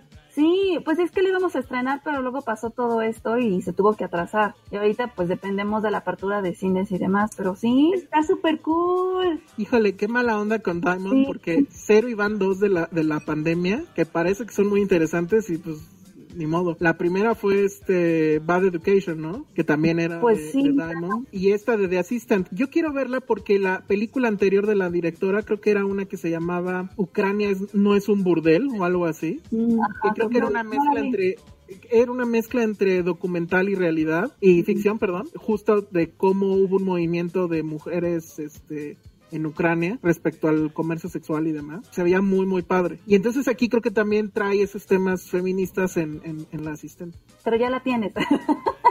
Pero no la voy a ver, lo prometo. no, pues vamos a ver qué pasa. Pensé que, no iba a llegar, que era de esas que de plano no iban a llegar, pero no, no la veo, Ale, lo prometo. Oye, también tengo ganas de ver la que nos recomienda mucho Adrián, que es Dead to Me, solamente por una razón esta mujer, ¿cómo se llama? Linda Cardellini. Yo vi el principio de la primera temporada, no me atrapó. Eh, es que el problema de esa es que creo que esa es de las que sí dura una hora. Ah. Y yo ya las de una hora sí me cuesta mucho trabajo seguir. Pero igual y lo vuelvo a intentar. En fin, ¿qué otra cosa vieron? Porque si no, yo me puedo seguir y no es el... no, Ale vio algo, ¿no? Ah, yo, yo, ah, tú Ale, sí. ¿Qué viste? Yo vi la de... ¿Cómo se llama? ¿Cómo te dices? Trial, Trial by Media. Ay, ¿qué tal? Yo sí, aquí a ver, no la vi. La verdad es que nada más vi los primeros dos capítulos. O sea, me llamó mucho la atención porque la premisa es de, de retratan crímenes reales pero más allá de clavarse en, el, en el suceso de, de, los asesinatos, de los crímenes que ocurrieron, es como de todo, toda la mediática que ocurrió alrededor de y de los juicios más impactantes de la historia de Estados Unidos, ¿no? Entonces, el primer capítulo trata sobre un asesinato que fue provocado a través de un talk show que ahorita se me olvidó el nombre, ¿cómo se llama, Josué? No me acuerdo. ¿De esta señora? No era de los. No ah, bueno, haz de cuenta como que. Tipo Ricky Lake y Jerry Springer. Exacto. Entonces, este, es, esto una, es un asesinato que, que, es, que es provocado a través de ese, pues, de ese programa, porque, ya sabes, son de estos talk shows que vas y, y confiesas que estás enamorado de alguien, ¿no? Entonces, un, un, tipo confiesa su amor por otro tipo y el otro se siente como humillado públicamente y lo mata. ¿No? Entonces ahí empieza como todo un juicio de que el programa tuvo la culpa, además, y así. Lo que está interesante de la, de la serie en general, digo, ya, ya nada más vi los primeros dos, es cómo justamente todos los medios y la desinformación hacen como que como que haya como ahí como un, toda una distorsión de lo que pasó en la, en, este, en la realidad, ¿no? O sea, en el segundo capítulo es de un tipo que literal mata a, a unas personas, a cuatro personas en el metro porque literal los ve a su lado y se siente amenazado. Y los medios, en la primera nota al día siguiente es este, el héroe del metro, ¿no? O sea, el vengador del metro. ¿No? Porque pues era una época en, en, Nueva York justamente en la que pues había mucho, este, mucha criminalidad, había descontento social y demás, entonces pues la gente se identificaba con él, ¿no? Conforme van avanzando, pues obviamente en los juicios y demás, te das cuenta de que pues este sujeto no era como te lo habían pintado los medios, y entonces ahí empieza como toda una revoltura y al final digo, no sé, yo me quedé así como de, ok, ya no sé ni qué pensar, porque sí, justamente es como toda esta distorsión. ¿Cuántos capítulos son? Creo que son como siete nada más. Cinco, sí, seis o siete, una cosa así. vi nada más los primeros dos. Pero entonces el programa, lo que pasó en el programa fue real, o sea, sí... O sea, todos son crímenes reales, todos. Sí, literal. Y de hecho el segundo capítulo de este Vengador Anónimo del Metro de Nueva York fue el que inspiró esta parte de The Joker. O se llama The Joker, mejor dicho. Mm. Está muy inspirado en eso. ahí se basaron para esta parte del guion de la película. Entonces es como, como cómo se meten los medios. Ajá, cómo los medios crean. Toda, pues sí, como todos estos asesinatos, porque les digo, o sea, al principio lo vendían de una forma, luego lo venden de otra, luego uno se entera por acá, otro se entera por allí, y hay, las, y hay entrevistas con los reporteros de que, que trabajaban en aquel entonces en, en, en, esos periódicos, en esas revistas, que decían, pues yo tenía que vender, ¿no? O yo tenía que buscar la, la nota y la primicia y tenía que poner acá, o sea, como cosas así, sí está interesante. Ah, sí, sí la quiero ver, ese sí, le iba a dar play a ese y al ladito estaba el que terminé viendo que fue el de Trials, porque supongo que los ponen juntos porque empiezan con la misma eh, palabra, el de Trials por, Gabriel Fernández. Y dije, ah, y le di play al otro y, me arrepentí.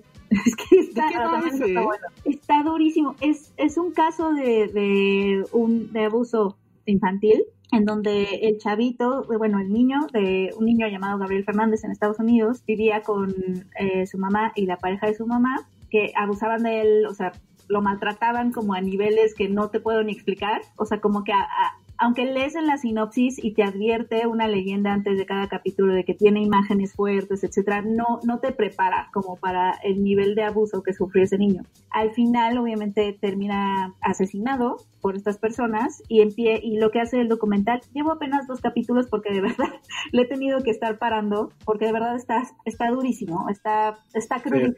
No, no te, no entiendes cómo la, cómo alguien o qué pasaría en la cabeza de alguien como para maltratar de esa forma a un niño. Sea, en la autopsia sale que tenía balas en su cuerpo, tenía fracturas en sus, en sus costillas, golpes, quemaduras de cigarro, eh, lugares horrible, horrible. la piel. Tenía todo el niño de 8 años en solo seis meses que vivió con esas personas. Entonces, eh, espero que no la estés viendo con tus papás. No, apenas si la puedo ver conmigo misma. Jonathan Villalba dice, ese documental me rompió el corazón. Sí, Jonathan dice, es una cosa tremenda. Voy súper lento porque sí necesito respirar para cada capítulo, pero está muy interesante porque no nada más es un caso, o sea, como que el documental sigue el proceso del juicio y obviamente el caso eh, empieza a crecer porque no nada más están involucrados estas personas, sino también empiezan como a analizar cuánta culpa o responsabilidad hay, por ejemplo, en los trabajadores de servicio social, ¿no? Que nunca intervinieron, los sheriffs a los que se les llamó y no hicieron nada porque no le creían al niño, o sea, como que toda esta idea de se necesita una aldea como para criar a un niño y en este caso se necesitó de todo un de todo un barrio en Los Ángeles, me parece si es en Los Ángeles, ¿no? Sí de todo un county, ¿no? que en inglés se dicen, de todo un, un barrio y un vecindario para maltratar a un niño, ¿no? Porque no era posible mantener ese tipo de abuso como oculto, o sea, había gente que sabía y que no hizo nada. Oiga, no, pues este, mejor vean la del avión, menos... o, voy a ver la de, la la de Trial by Media, que a esa es a la que le iba a dar play. Muy mal, ¿eh?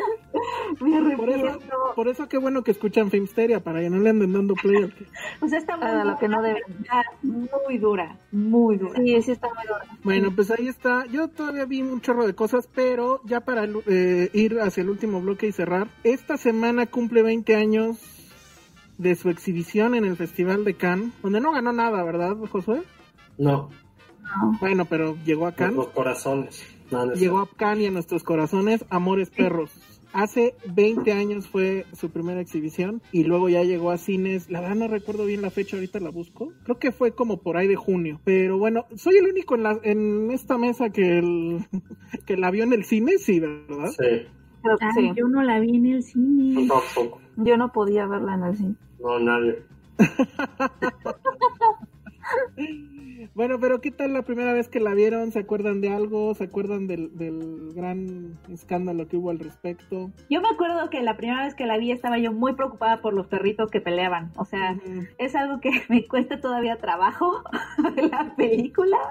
Este, entonces, como que me costó, me costaron años como de hacerme un poco más grande y de crecer como para poder pasar esa parte y fijarme en otras cosas de la película, sinceramente. Sí, me, sí, igual, como que sí te, te, marca esa parte, sobre no sé, la primera escena, que creo que es cuando chocan, ¿no? Que dices, el perrito se va a morir, sálvenos. O sea, yo toda yo muy preocupada. no me importa sus problemas en su casa. y cuando mata a todos los demás perritos, ay no, o sea, no, sí la sufrí muchísimo, pero me acuerdo que, de qué otra cosa, creo que fue ahí donde me, me, la primera vez que me gustó Lucha de Gigantes Ay, sí, lucha. Claro, el soundtrack fue todo un... El soundtrack fue ahí como... Exacto. Yo sí lo compré el soundtrack, debo de admitir. Ya no sé dónde está. Pero que eran dos discos. El primero sí traía las rolas de la película, que en realidad no eran tantas. Y el segundo traía todas las de relleno y las que hicieron en homenaje, que pues eran un poquito nefastitas, según yo. Pero ¿y tú, Josué? ¿Tú la viste que hasta no, la vi en 2001. Ah, pues muy, cerca del estreno. Sí, pero recuerdo que en esa época, no sé por qué diablos, estaba muy tramado yo con Traffic. Mm, o sea, traumado mal. O sea, de que no, no que me gustara, sino que me impactó mucho la película. Entonces, siempre la tuve mucho como en un segundo plano, tercero, porque tenía, se me hacía muy similar a, la estructura de, de Traffic. Eh, ya más grande la vi, eh, la vi creo que después, como en 2004, cuando sacaron, cuando se lanzaron, lanzar, cuando se estrenó 21 gramos, y ya la pude apreciar de otra forma, ya estaba en la, en la universidad. Y más allá de toda esta parte de la historia, de que si están entretejidas, lo que más me, me, gustó, sí fue esta parte del guion.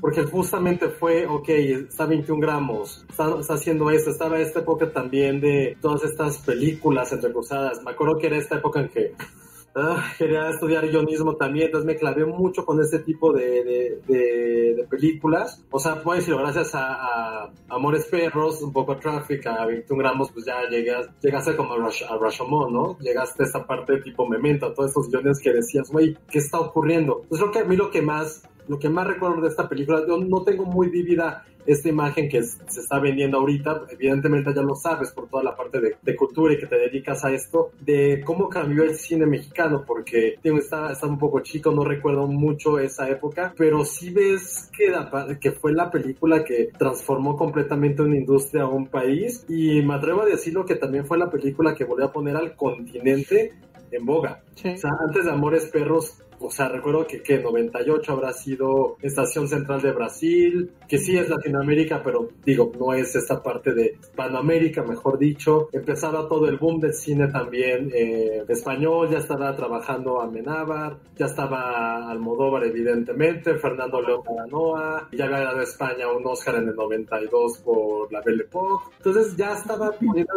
ya estaba esta parte de cine latinoamericano, cine hablado en español, mejor dicho pero como algo que fuera un cine latinoamericano que te sorprendiera, que pusiera todo esto en tela de juicio. Llegó Amores Perros, llegó Iñárritu, llegó Arriaga, llegó Gael y fue como esta trifecta, ¿no? Fue como el Padre, el Hijo y el Espíritu Santo del cine, insisto, no solamente mexicano, de todo lo que estaba pasando en América Latina. Y también, vaya, hay que culpar a Amores Perros por toda esa tendencia que después creó de, México, el lugar del infierno, ¿no? El, otro círculo del infierno dantesco que creó México con esos colores sepias en el que salías a la calle te iban a asaltar, violar o secuestrar. Pero su trascendencia, más allá de eso, fue, es una forma narrativa genial, o sea, cada, cada parte, cada, cada entrecorte, cada escena, cómo está construida, muy a la par también de que había pasado unos seis años antes con Pulp Fiction, que era como tres historias unidas por algo que no eran los perros, no era el choque, eran estas personas que estaban en plena decadencia y que solo buscaban una pequeña esperanza y algo de redención en una ciudad que no les prestaba eso. Yo creo que sí fue, me hubiera encantado a lo mejor ser un poco más grande para haber vivido esta emoción de una película que cambió para siempre la historia cinematográfica y cultural de un país y de un continente, pero sí, 20 años parece que no fueron tantos y ya que hace retrospectiva sí se siente muy viejo, pero la película se siente aún muy cercana, que creo que eso es la magia que, que pudo hacer Iñárritu, la verdad. Sí.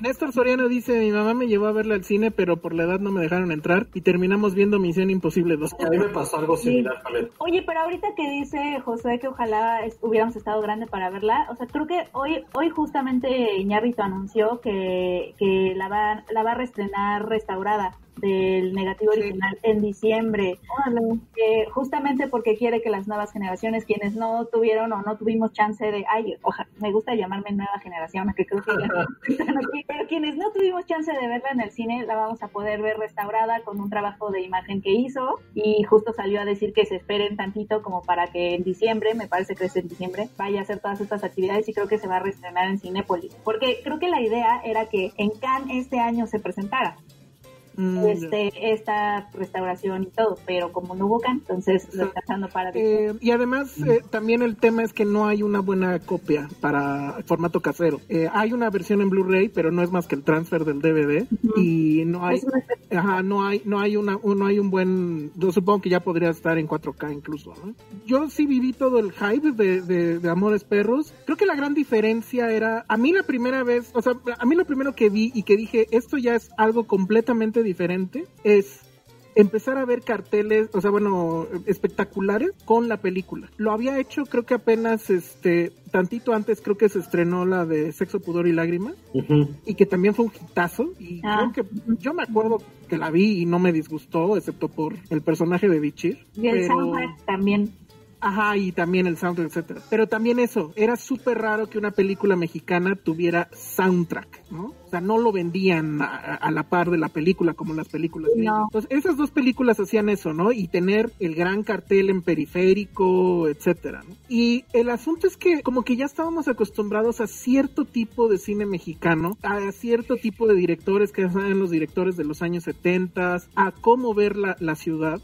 Y lo que hacía Iñárritu pues era que agarra toda esta influencia que tiene del cine oriental, los colores, Wong Kar Wai, etcétera, y pues los trae a la ciudad. Y entonces te retrata otra ciudad, que creo que ese es el, e, eso era lo primero que te saltaba. Eran calles que tú, tú las habías recorrido y que las habías visto así, no como en el cine de los 70. ¿no? Y pues que estaba muy bien hecha, o sea, el, el, el asunto es que además empieza con toda la adrenalina, estos cuates en el carro, qué está pasando, el gran choque, súper raro en el cine mexicano ver choques, ¿no? O sea, ver efectos especiales bien hechos. Que bueno, que en este caso ni siquiera aplica efecto especial, es un efecto práctico, sí, eh, chocan a los autos, etcétera. Pero, y, y bueno, y después viene el segundo acto, que es en el que mucha gente como que perdía, porque era mucho más de cine europeo, más pensado, más metafórico, lo del perro abajo del, de- del piso, etcétera. Y una tercera que, la verdad es que ahí la actuación de, ah, se me olvida ahorita el nombre del, del personaje este del pordiosero, matón, lo que sea, que creo Ay, que hacía que de nuevo se volviera a, a elevar. Y creo que además también convergió ahorita que estamos hablando de cómo vamos a regresar al cine, etcétera. También creo que llegó justo en el momento en que empezaron ya los grandes, las cadenas, bueno, Cinemex, que fue la primera de, en traer los multiplex aquí a la ciudad y que eran salas limpias, con buen audio, con buena imagen. Entonces como que todo confluyó. Ajá, todo, todo confluyó para que se viera bien, se escuchara bien, porque era también, era raro que en una película mexicana hubiera tanta cuidado en el audio, en los efectos de audio, en lo que se estaba sonando de fondo. Entonces todas esas cosas hicieron que pues sí, yo recuerdo que sí salí muy impresionado del asunto. Después la volví a ver y pues ya empezabas a encontrar cosas, etcétera, pero definitivamente negarle a Iñárritu ese logro pues sería muy mezquino, ¿no? O sea, creo que sí es una Sí. gran película. Ya no, no sé si siga siendo su mejor película o no. Sí, para mí sí. Yo, sí, yo también creo que sí. Sí, no. bueno, Birdman sí me gusta un montón.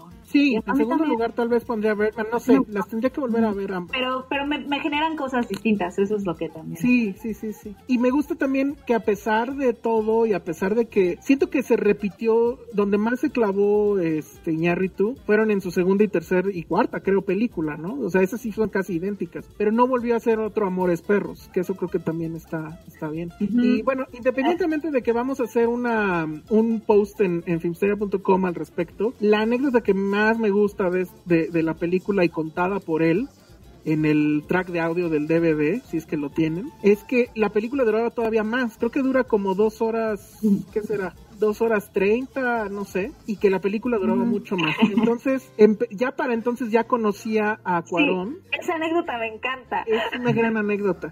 Y entonces Cuarón le dice a Cuarón, oye, ven, ayúdame, no sé qué. Cuarón no puede, no sé por qué. A quien no conociera Guillermo. Exacto. Y le dice, oye, pero es que está este cuate que se llama Guillermo del Toro, es muy bueno, le voy a pasar tu teléfono, etcétera, ¿no? Entonces dice, dice Iñárritu que, ok, y que al horas después, o no sé si al siguiente día, pero muy poquito tiempo, tocan a la puerta, abre, y es Guillermo del Toro con toda su humanidad, ¿no? Ya saben. Y se quedó ahí. Ajá, y entonces le dice, ah, oye, este, pues vengo a ayudarte con tu película, ok. Ya entra y, y cuenta Iñárritu, lo primero que sucedió fue que se fue al refrigerador, me vació el refrigerador Y ya nos pusimos a ver qué onda con la película y ya la vio y todo y le dijo, oye, pues está muy padre, pero, no mames con la duración, le vamos a bajar mínimo 10 minutos. Y pues Iñárritu dijo, ah, pues ahora le va y pues pensó, pues se va a llevar los rollos. No, ahí empezó a hacerlo ahí y hasta que no acabó y que ya no había comida en el refrigerador, se fue Guillermo del Toro. Es una gran pero además lo fue tan diferente porque según uno le cortó mucho más, según Guillermo del Toro le cortó más y según Niñarrito le cortó mucho menos. Entonces no se ponen de acuerdo en eso. Sí es una gran anécdota. Pero es una gran anécdota y además está increíble que, o sea, a mí me sigue pareciendo, a veces parece que es un stunt publicitario lo de los tres amigos, pero es muy cierto y además está increíble, ¿no? Que te llegue este güey, ah, la vengo a ayudarte con tu película y, pues, y, y, no recuerdo que haya crédito a, a Del Toro, no sé. ¿Tendrán un, ¿Tendrán un WhatsApp donde se dice O sea, como... Es que, es que aparte me gusta porque creo que Guillermo, Guillermo sí los regaña como constantemente, porque también está la anécdota de cuando Alfonso Cuarón le ofrecieron hacer el prisionero de Azkaban de Harry Potter y él estaba como deprimido porque no le habían recibido muy bien Great Expectations y estaba como, como que no se sentía valorado en Hollywood y le dijo, y que Guillermo le dijo, oye, ¿quieres algún proyecto? Y que Alfonso le dijo, hay una cosa ahí horrible de, de Harry Potter pero obviamente voy a decir que no. y me dijo, ¿has leído los libros? No, pero no lo voy a aceptar. Güey, ven y compra los libros. Bájate. Que, le dijo algo como, oye, arrogante, estúpido, ve y compra los libros que llamas. me colgó y que por eso aceptó hacer Azkaban. Todo es como el compás moral. Sí, y por eso yo creo... Porque no sé, no sé ustedes qué opinen, pero Shape of Water no merecía el Oscar. No. Pero, pero yo sí creo que tanto Cuarón como Iñárritu, que ya habían ganado sus propios Oscar, ya tenían cierta fuerza en la academia, pues yo creo que sí hicieron todo lo posible por hacer que su amigo finalmente tuviera su Oscar, ¿no? Digo, también creo que el Oscar es mucho de, de, un, es como un concurso de Lo debo. Pero bueno, pues ahí están esas eh, anécdotas. La otra anécdota, por ejemplo, es que Gael eh, estaba en la escuela en, en Inglaterra él estudió actuación en Inglaterra y tuvieron que inventarse no sé qué pretexto para que le dieran chance de salirse y venir a México a filmar. La otra también es, por ejemplo, el personaje este del el señor este gordo que organiza las peleas. Lo recuerda, ¿no? Que era como que chistoso. Sí. Eh, ese actor. Es Jorge Reynoso. Ah, bueno, pues él murió antes de que se estrenara la película. Nunca la pudo ver. Y bueno, pues ahí hay muchas, muchas, muchas cosas. El papá de Gael tiene un cameo en la película. A ver, em, quiero leer algunos comentarios. Y que de hecho tuvo que haber sido la primera película mexicana en ganar un Oscar a película extranjera, pero le tocó competir probablemente con una de las grandes obras maestras de los últimos 50, 30 años, como fue Crouching Tiger y Hidden Dragon, o El Tigre y el Dragón, que sí es una bestialidad de película. Entonces sí, le, tocó, le tocó mala suerte en ese sentido, muy mala suerte. Justo, muy, muy, muy mala suerte. Porque sí, todo el mundo hubiera apostado que finalmente había algo que iba a, que la academia lo iba a entender, ¿no? O sea, que sí, sí iban a conectar con la película, pero desgraciadamente Vin Van Lee y pues sí, con toda justicia le pasó encima. Sí. Dice Jorge Flores, Gael García sigue igualito. No puedo creer que hayan pasado 20 años. Diego Luna, no, Diego Luna sí bajó de peso, ¿no? se, ve, muy bien. Dice Mario Goodman, yo la vi yo la vi a Amores Perros cuando trabajaba en un estudio de postproducción y vi cuando se hizo el transfer de film a tape. ¡Qué padre! Increíble. qué padre. Que está en Prime, no sé si está en Prime, fíjate. Según yo sí si está en Prime Video, pues ojalá esté. Lo malo es que no está con el comentario del director. Por eso, amiguitos, hay que comprar copias físicas todavía. Ni restaurada, yo sí la quiero ver restaurada. Ajá. Omar Robles dice que sí tiene crédito de departamento de edición. sí está Amores Perros en Amazon Prime. Sí está, perfecto. Sí. Bueno, pues ahí está. Están acordándose de otros soundtracks. Por ejemplo, el de Amarte Duele, dicen que también. El de Amarte Duele. Ese yo lo compré. Qué oso, Penny.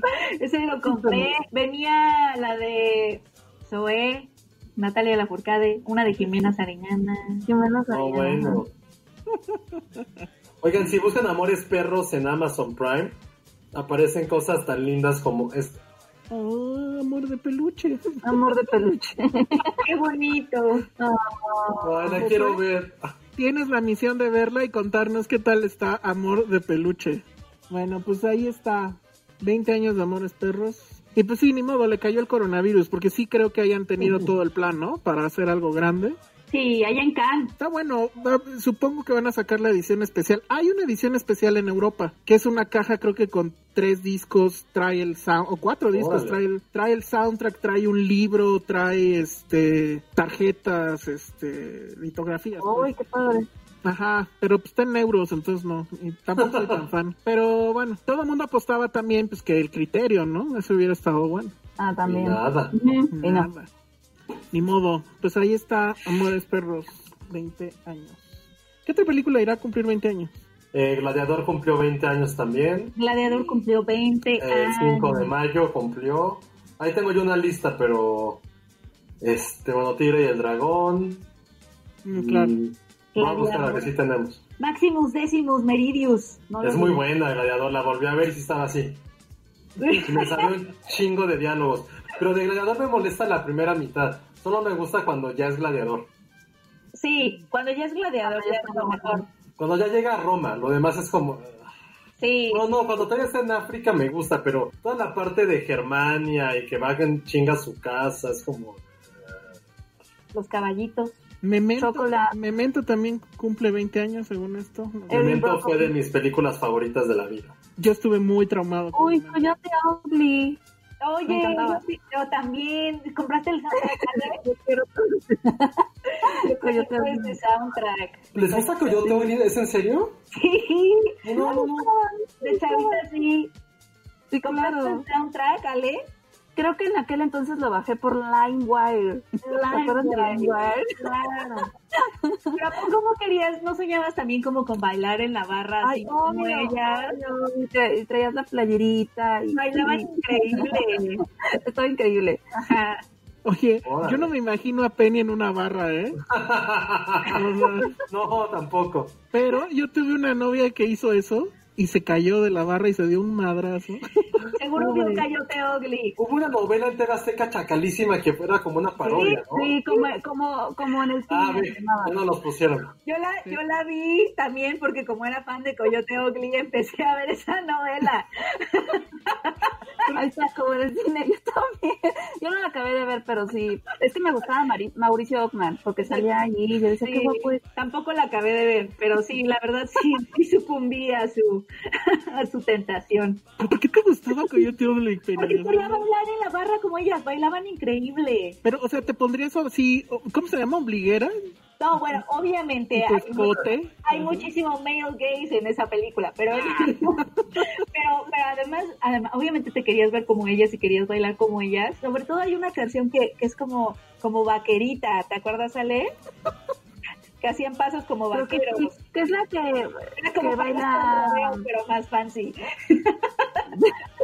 Payaso del rodeo fancy. También High Fidelity cumple 20 años. Sí, ya, ya, ya hablamos de eso. Me siento viejita, creo. Sí, ya, nos llegó la edad. American Psycho también.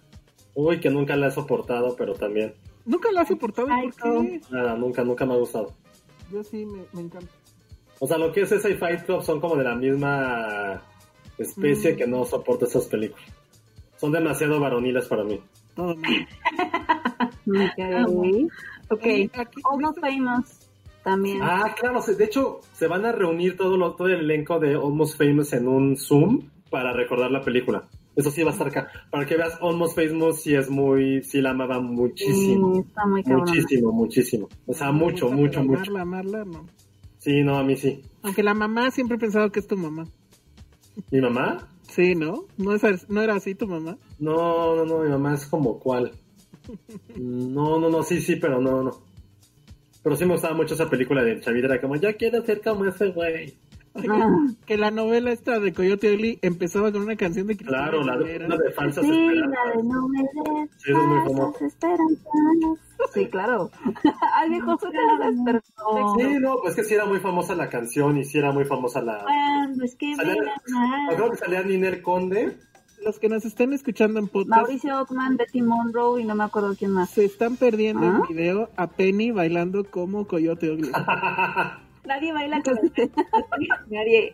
Pero sí. No, pues nos hubieran sacado no nos. equivocado. A lo mejor podríamos haber, dominado el, el arte de las botellas estas que giraban en la mano. Eso era lo que se me hacía más increíble. Yo decía, yo quiero hacer eso.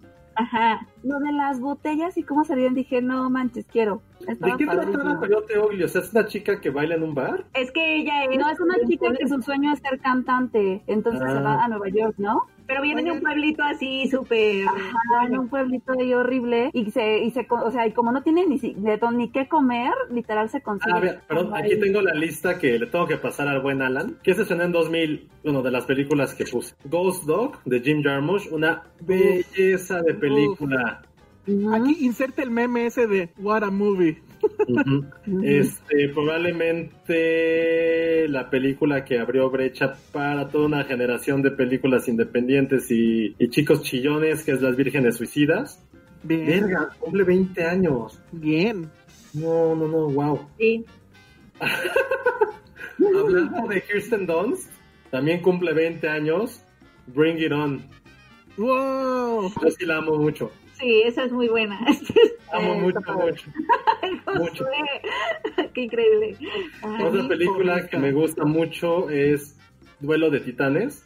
Uy, Duelo de Titanes es buenísima. ¿Cuál es La de tan, tan, tan, tan, tan, tan, tan, tan. Salen así.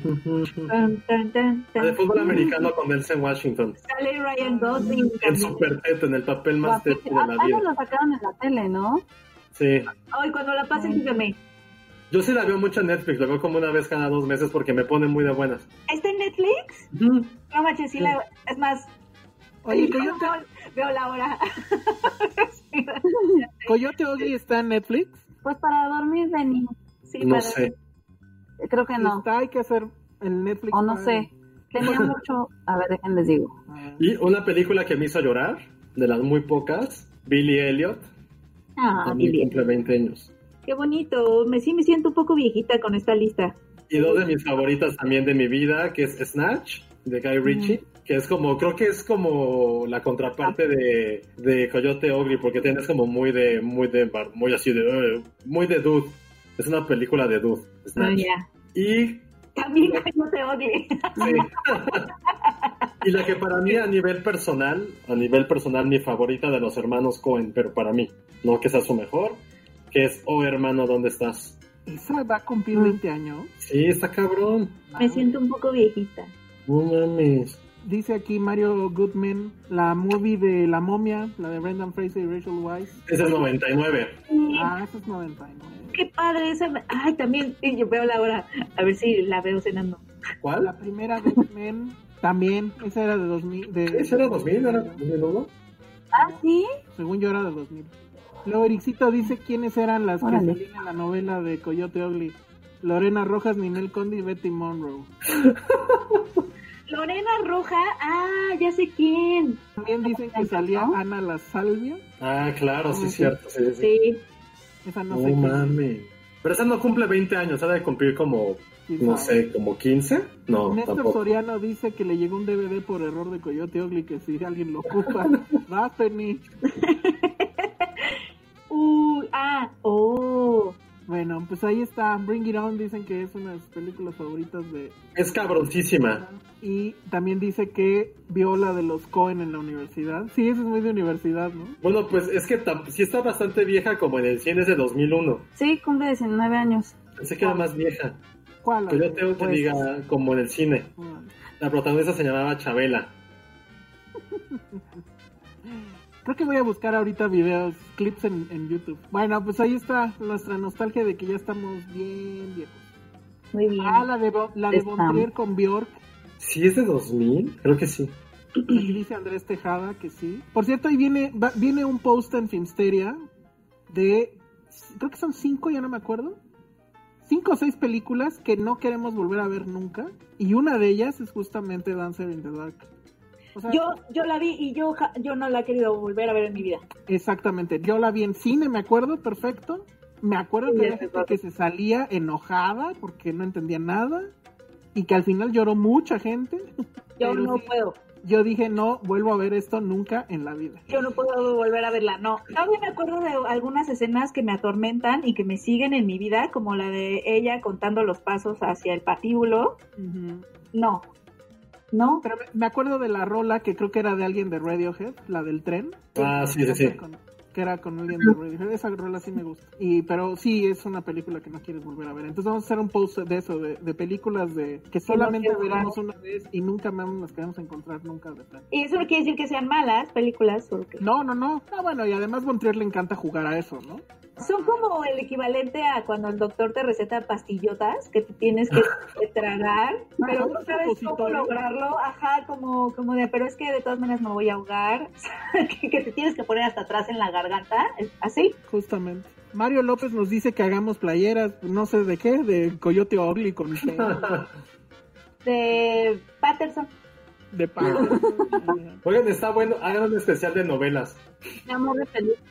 Sí, dice Ericito que hagamos un especial de novelas. Pues, uh, Sí, claro, miren, les puedo hablar de Rubí, de La Fea Más Bella, de Muchachitas Soñadoras. Muchachitas yo sí la vi. Agujetas de color de rosa. También, también. Nada de eso. Yo sí la vi. Yo tampoco. Uy, Cañaveral de Pasión. Es la que iba a decir, la que iba a decir.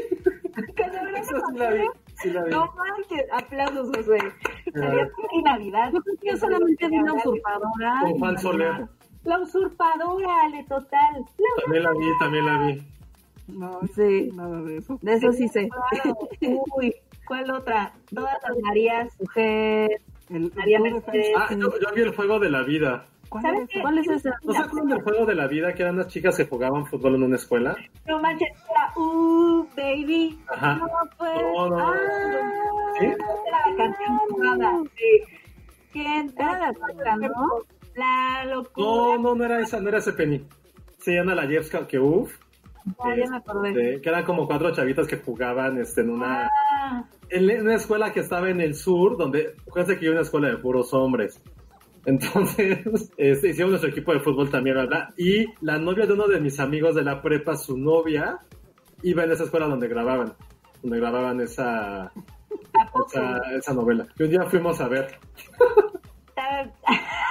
un día fuimos a ver, oye, Josué sale de extra y no nos había dicho. No, porque como que las escenas no salían ellas. Una pendejada, pero fuimos a la escuela. Néstor Soriano dice, ¿qué saben de novelas si no vieron Juan Querendón? No, pero te voy a ganar, Néstor Soriano. No vi Juan Querendón, pero vi la peli, vi la novela que le dio vida a Juan Querendón, que se llamaba Pedro el Escamoso y era colombiana. Entonces aquí mira como drop the mic. Creo que ese es el cue para que ya nos vayamos. amigas y rivales, amigas y rivales. Mujeres engañadas, me acuerdo muchísimo de la canción de Laura León. Mujer cantaba del nabo. Yo sí vi, yo sí vi un par, Ale, no la vi toda. Uy, para volver a ver Sana. Ahorita, ya no hay novelas que importen, ¿verdad? La Rosa. Pura repetición. No, La Rosa no es novela, es serie. no, tres güeyes que eran panaderos y las escenas eran así como estos güeyes. Era el güey que dio una cachetada, no me acuerdo cómo se llama el que dio la cachetada. Eh, Eduardo Yáñez, creo. Pero eran como esos güeyes como, pero mamados tipo luchador mexicanos así. Y salían como del pan, pero así, aventaban la masa, así como sexualmente, como si fuera su chosto, encima de la mesa. Y hacían las escenas así, esos güeyes sudando entre los tres, así, así, amasando los tres sensualmente.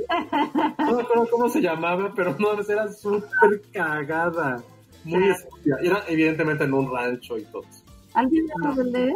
Yo vi Rebelde. ¿Tú no la viste, Josué? No, ya estaba en la universidad. Pero yo no la unos cuantos capítulos. En la universidad ya dejas de ver telenovelas, claro. Porque iba en la tarde, iba en la tarde entonces ya llegaba y no había novelas. Ah. Yo sí la vi, yo sí la vi. Eh, eran mis primeros años, creo que era saliendo de la prepa y primeros años de universidad. Pero es que aparte de la universidad yo tenía un maestro que nos hacía verla, como, como era, era el maestro como de teorías de la comunicación. Ay, que no mames. Entonces nos hacía verla como para, no me acuerdo ni qué estábamos viendo en esa clase, pero era como ver rebelde y te picabas. Era como de, no, ¿qué va a pasar?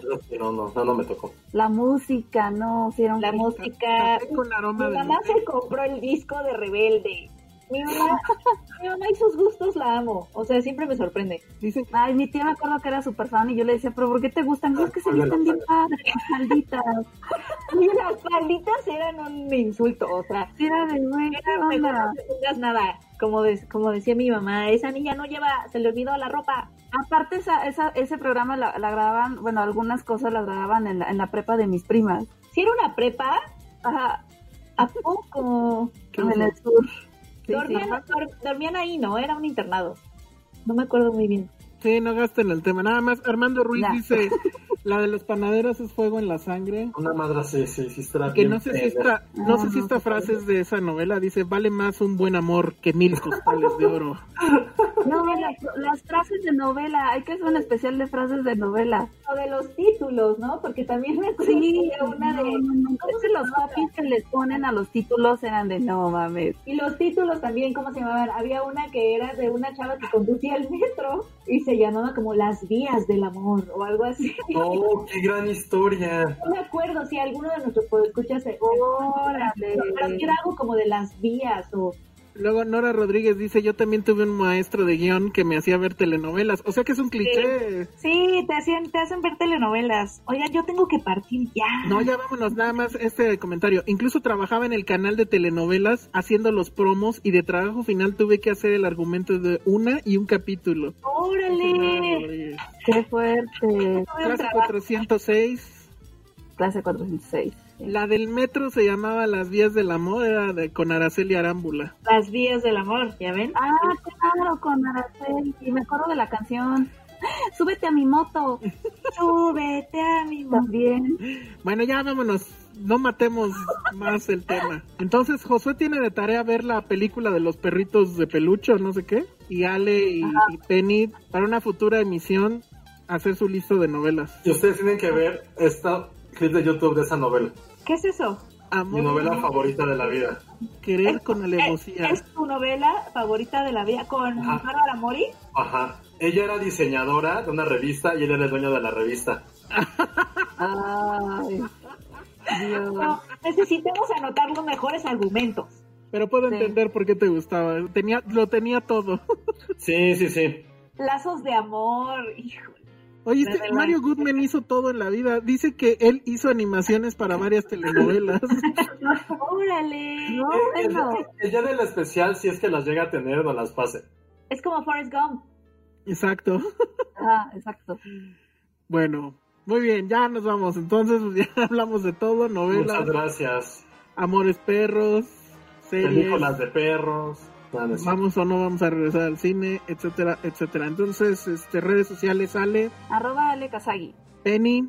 Arroba Penny Oliva. Josué. Arroba Josué-Corro. Yo soy el Salón Rojo. Vean la serie del avión y visítenos, visiten filmsteria.com, nuestras redes. Y si siguen el, el podcast en YouTube, pues denle like, suscríbanse, porque eso nos ayuda bastante. Y bueno, y este, bueno, ahorita justo para antes de, acabar, este nos dicen ahora lo de Netflix Party. Sí va a ser de, ¿cómo se llama? De Virgen a los 40.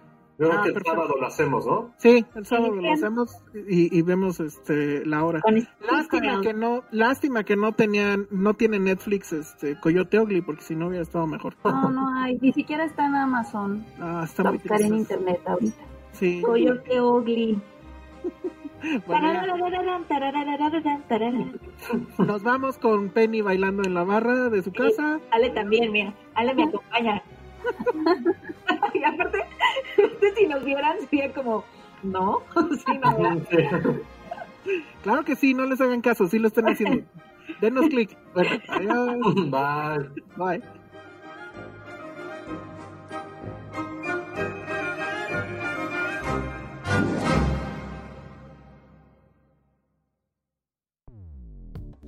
Dixo presentó Filmsteria con Penny Oliva, Alejandro Alemán y Josué Corro. La producción de este podcast corrió a cargo de Verónica Hernández. Coordinación de producción, Verónica Hernández. Dirección General, Dani Sadia. Estás cansada de hacer dietas, no has logrado alcanzar y mantener tu peso ideal, no estás pudiendo controlar los antojos o la ansiedad. Balancea tu azúcar es el programa de Nutri2.mx donde el health coach Marcos Masri te lleva de la mano a alcanzar y mantener tu peso ideal, balanceando el azúcar en la sangre, controlando los antojos y la ansiedad al construir un estilo de vida saludable, real y duradero en todo tipo de situaciones. ¿Te gustaría empezar de cero con Marcos? Entra a balanceatuazúcar.com para más información y obtén un 10% de descuento al ingresar el código DIXO. Te lo repito, 10% de descuento al ingresar el cupón DIXO en balanceatuazúcar.com.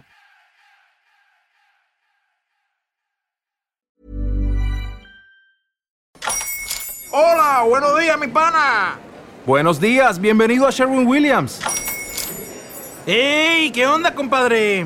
¿Qué onda? Ya tengo lista la pintura que ordenaste en el ProPlus app. Con más de 6.000 representantes en nuestras tiendas listos para atenderte en tu idioma y beneficios para contratistas que encontrarás en aliadopro.com. En Sherwin Williams somos el aliado del PRO.